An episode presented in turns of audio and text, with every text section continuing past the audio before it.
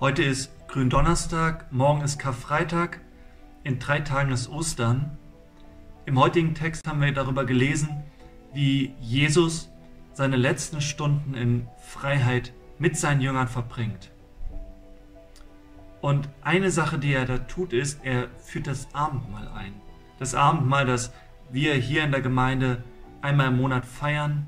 Das Abendmahl, das für uns eine sehr, sehr große Bedeutung hat. Aber das Interessante ist, dass Jesus damals, und das lesen wir auch in der Geschichte von heute, dass er damals das Passamahl mit seinen Jüngern feierte und aus diesem Passamahl, was für gläubige Juden eine große Bedeutung hatte, für uns das Abendmahl macht. Was war das Passamahl eigentlich und welche Bedeutung hatte es damals für die gläubigen Juden und auch heute noch? In 2. Mose Kapitel 12, also im Alten Testament, lesen wir, wie das Passamahl eingeführt wird. Nachdem die Ägypter, Israel war ja in der ägyptischen Sklaverei für 400 Jahre, nachdem die Ägypter sich weigerten, die Hebräer ziehen zu lassen, aus der Sklaverei herauszulassen, kündet Gott nach neun erfolglosen Plagen die Tötung der erstgeborenen Kinder der Ägypter an. So steht es in der Geschichte. Und damit die Israeliten sich schützen konnten, sollten sie an jenem Tag ein fehlerloses Jungtier eines Schafes oder einer Ziege schlachten und mit dem Blut des geschlachteten Tieres die Türpfosten ihrer Häuser bestreichen. Die Kreuzigung und Auferstehung Jesu fiel nach jüdischem Kalender genau auf diesen Tag. Und nach dem Johannesevangelium starb Jesus genau zu der Zeit, als im jüdischen Tempel die Passalämmer geopfert wurden. Das heißt, die Kreuzigung Jesu steht im Urchristentum in direktem Zusammenhang mit der Befreiungshoffnung Israels.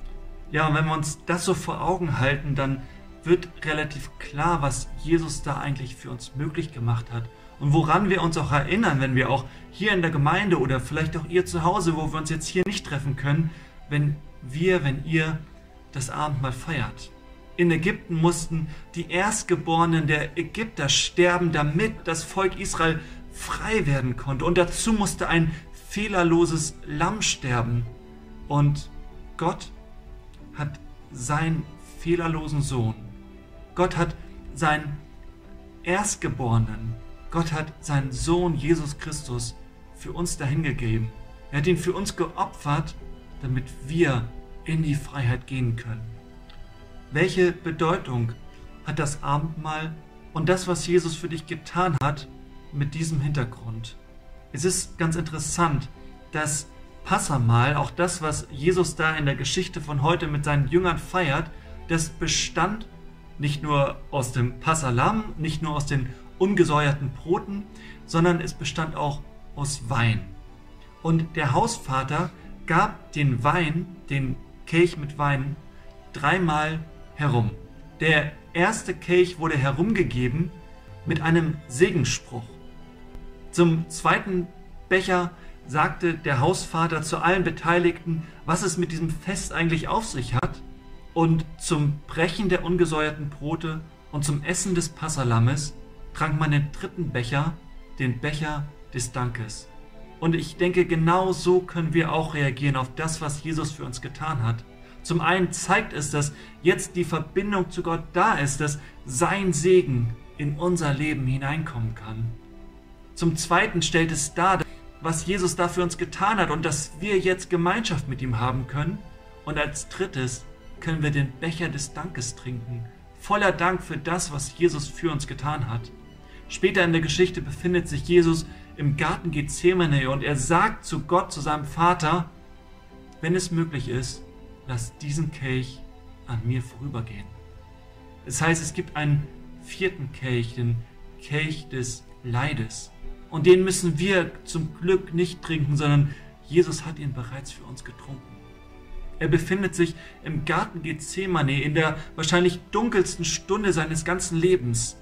Und das Interessante ist, er nimmt wieder drei Jünger mit sich, Petrus, Johannes und Jakobus. Das sind genau die drei Jünger, die auch mit ihm auf dem Berg der Verklärung waren. die ihn in seiner Herrlichkeit gesehen haben, wo es so wunderschön war. Und hier sind sie mit ihm in der dunkelsten Stunde, im dunkelsten Tal seines Lebens. Jesus bleibt nicht nur in seiner Herrlichkeit, sondern wir sehen, Jesus ist in die Dunkelheit für uns gegangen, damit wir in die Herrlichkeit kommen können. Wir können so dankbar sein, dass Jesus diesen Kelch, diesen vierten Kelch, den Kelch des Leides, nämlich selbst zum Passalam zu werden, nicht an sich hat vorübergehen lassen, sondern dass er ihn getrunken hat bis auf den letzten Schluck, um uns zu befreien von unseren Sünden, um uns herauszuholen aus der Sklaverei, damit wir in die Freiheit gehen können. Und dann macht Jesus noch ein Versprechen.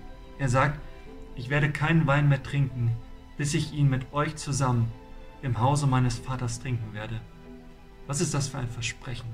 Das ist ein Versprechen, das uns darauf hindeutet, dass Jesus noch so viele Feste mit uns feiern wird, dass uns so eine wunderbare Zukunft bevorsteht in seiner Gegenwart. Und wir dürfen immer wieder zu ihm kommen, diese Gegenwart erleben und uns auf das freuen, was er für uns bereithält und das voller Dankbarkeit entgegennehmen, was er uns auch jetzt schon schenken möchte.